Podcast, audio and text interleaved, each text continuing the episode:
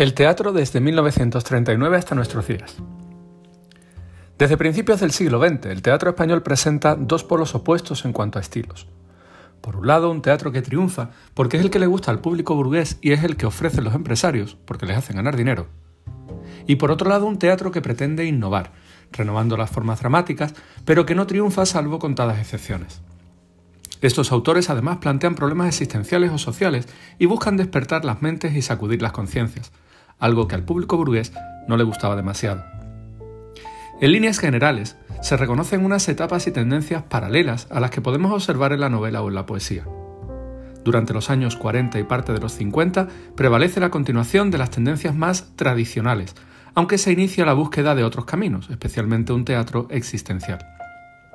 Desde mediados de los 50 apunta a un teatro realista y social, con propósitos de testimonio y denuncia hasta donde dejaba la censura. A partir de los años 60 y 70 se inicia un teatro experimental, reacción ante el cansancio del realismo, muy crítico y casi o directamente clandestino. Desde los años 80 en adelante son múltiples las tendencias, las intenciones y las propuestas.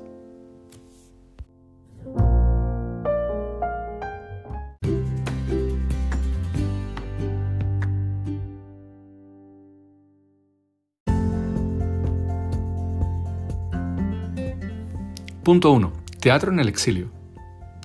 Tras la finalización de la Guerra Civil, los principales autores del teatro español ya no están, porque han muerto, como Valle Inclán, porque han sido asesinados, como García Lorca, o porque se tienen que marchar exiliados.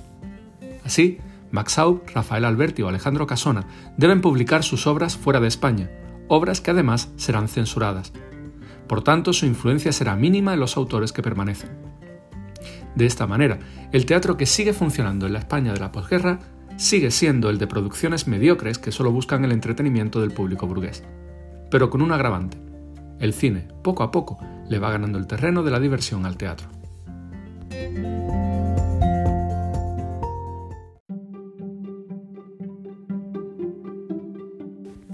Punto 2. Años 40 y 50. 2.1. Los 40. Evasión y humor.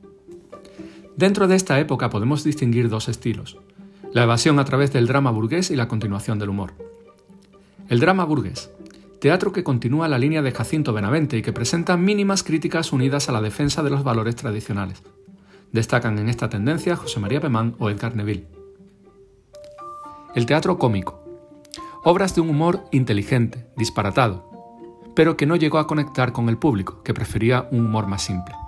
Destacan Jardiel Poncela con Eloísa está debajo de un almendro y Miguel Miura con tres sombreros de copa, autores que serán reconocidos por la crítica años después.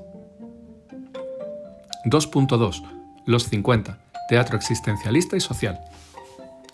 A finales de los 40 se inicia una línea de teatro grave, preocupado, inconformista, que se sitúa dentro de una corriente existencial general en el mundo del arte. Serán fechas importantes 1949, cuando Antonio Buero Vallejo estrena Historia de una escalera, y 1953 con el estreno de Escuadra hacia la muerte de Alfonso Sastre, obra antimilitarista que fue censurada después de su estreno. Estas obras con acento social abordan problemas muy concretos, como la burocracia deshumanizada, la esclavitud del trabajador, las angustias de los jóvenes o la situación de los obreros que deben emigrar.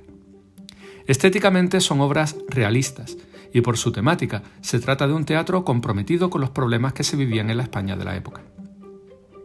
En esta línea de teatro, Buero Vallejo consigue un teatro lo más arriesgado posible, pero no temerario, capaz de llegar al público e iniciar un mínimo proceso de concienciación social. Los principales rasgos del teatro de Buero Vallejo son la denuncia social de forma simbólica, indirecta, la ambientación en escenarios pobres y degradados, los personajes marcados por frustraciones y conflictos internos, los finales abiertos, donde no ofrece soluciones sino que plantea conflictos.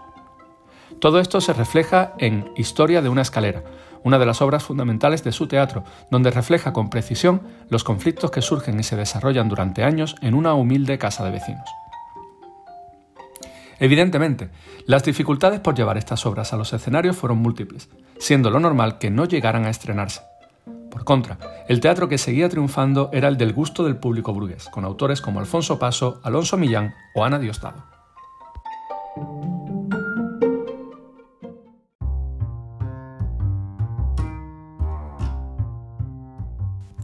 Punto 3. Años 60 y 70. Renovación formal. Aunque durante los 60 el teatro realista y social era el que contaba con el apoyo de la crítica, a finales de esta década y principios de los 70, otros dramaturgos se lanzan a una renovación teatral más radical. Se supera el realismo y se asimilan corrientes experimentales del teatro extranjero. En este sentido, dos claves serán la relajación de la censura y el inicio de retransmisiones televisadas de teatro en televisión española. Este nuevo teatro vanguardista sigue intentando denunciar la falta de libertad, la injusticia, pero en lugar de usar planteamientos realistas, utilizan enfoques simbólicos o alegóricos. El drama es una parábola que hay que interpretar, descifrar. Los personajes son símbolos, el dictador, el explotador. Se utiliza lo grotesco, lo alucinante, el mundo de los sueños, siendo muy importantes los elementos no lingüísticos, las luces, los sonidos, el baile. El camino de este teatro también fue duro, pues ni la crítica ni el público les dio su apoyo. Por eso se habla de ellos como una corriente de teatro soterrado, o como se dice en inglés, underground. Destacan como autores en esta corriente Francisco Nieva y sobre todo Fernando Arrabal. Imaginación, elementos surrealistas, lenguaje infantil, ruptura con la lógica, son las características de las primeras obras de Arrabal, como por ejemplo El cementerio de automóviles, de 1958 exiliado en Francia desde 1955, sus obras, estrenadas antes allí que en España, se encuentran dentro del llamado teatro pánico, del griego pan que significa todo, y pretenden ser un teatro total que exalta la libertad creadora y persigue la provocación y el escándalo del espectador. Finalmente, hay que destacar el, trabajo realizado a partir de los años 60, pero sobre todo en los 70, por grupos de teatro independientes como los Goliardos, Tábano, el Joglars, el Comedians o Teatro Lebrijano. Estos grupos lograron una síntesis entre el teatro experimental y lo popular, asimilando tendencias renovadoras pero dirigiéndose a amplios sectores del público, no a selectas minorías. Para ellos, la experiencia teatral no se limita únicamente al texto, sino que habría que atender a situaciones escénicas muy complejas que devolvieran al teatro su sentido de espectáculo. Las características principales de este teatro independiente son la importancia de la creación colectiva y de la improvisación, la infravaloración del texto, pues para estos grupos el teatro es principalmente espectáculo, la visión crítica, y esto no solo lo referente a lo político o social, la ruptura de las convenciones escénicas de espacio y tiempo, la participación del espectador, a veces dentro de la escena o llevando la escena al patio de butacas de forma voluntaria o totalmente inesperada.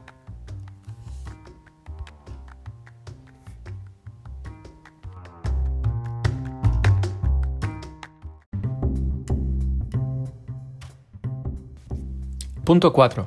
Desde los 70 a nuestros días. La llegada de la democracia propició nuevas esperanzas para el teatro en España, pues las condiciones mejoraron mucho. El fin de la censura permitió una libertad total. Desde las instituciones se realizaron esfuerzos importantes. Se fundó el Centro Dramático Nacional o la Compañía de Teatro Clásico. Se crearon festivales de teatro, se otorgan subvenciones a grupos, se rehabilitan viejos teatros, se llevan a los escolares a que vean representaciones. Sin embargo, esto no ha repercutido en la evolución de un teatro sólido de calidad. Más que obras de autor, interesan los actores y las actrices que intervienen, que además suelen ser famosos por el cine o la televisión, lo que ha llevado a que cada vez haya menos nuevos autores teatrales. A pesar de esto, hay que mirar con optimismo hacia el futuro, pues, aunque no de forma masiva como ocurría en el barroco, el teatro sigue vivo, sigue teniendo su público y sigue siendo un espectáculo en sus diversas tendencias que coexisten en la actualidad. Por un lado encontramos la continuación de un tipo de teatro vanguardista, donde han seguido destacando Francisco Nieva, Fernando Arrabal o los grupos teatrales antes mencionados, a los que hay que añadir el poderoso espectáculo del grupo catalán La Fura dels Bauls. Este teatro sigue siendo minoritario, experimental y alternativo. En segundo lugar, la continuación de un teatro tradicional, de corte realista, con obras de Antonio Gala como Anillos para una dama, o Fernando Fernán Gómez con Las bicicletas son para el verano, una obra de tono realista ambientada en la Guerra Civil. En esta misma tendencia encontramos un teatro histórico, como la obra de José Sánchez Sinesterra, Ay Carmela, que cuenta la divertida y patética historia de dos actores durante la Guerra Civil. Otra, otra, amplia tendencia es la del teatro urbano, que se centra en tratar problemas actuales como el paro, la violencia, la droga, la delincuencia, pero con toques de humor, como una actualización de la farsa o el sainete clásico. En esta corriente podríamos situar a José Luis Alonso de Santos, con obras como La estanquera de Vallecas, basada en un hecho real ocurrido en este barrio madrileño, o Bajarse al Moro, popular comedia urbana protagonizada por jóvenes enganchados a la droga que pertenecen a distintas clases sociales. Ambas obras fueron llevadas al cine con bastante éxito. Por último, existe un tipo de teatro comercial que no tiene demasiadas aspiraciones salvo entretener al público durante un rato. Suelen ser obras sencillas, sin mucho argumento, con la presencia de actores y actrices de televisión o ni siquiera actores o actrices, sino modelos, cantantes o aspirantes a famosos. Y es que, en resumen, el teatro que nos podemos encontrar desde los años 70 es ecléctico en cuanto a tendencias. Entre los temas que más se abordan están la defensa de la libertad individual, la violencia social contra los más débiles, la denuncia de la sociedad de consumo o el desconcierto ante el discurso postmoderno, mezclando la parte textual con nuevos códigos audiovisuales.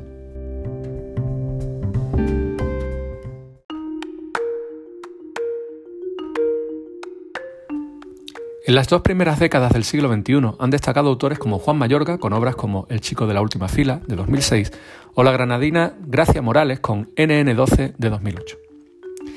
En definitiva, y como ya hemos mencionado, el teatro sigue resistiendo cada una de las formas de espectáculos que han ido surgiendo, desde el cine a Netflix, ya que la manera única de vivir en directo la experiencia teatral no ha podido ser sustituida, al menos de momento, por ninguna de sus rivales. Pues como decía Federico García Lorca, el teatro es la poesía que se levanta del libro y se hace humana, y al hacerse, habla, grita, llora y se desespera. Y aún hoy, en pleno siglo XXI, no ha dejado de ser así.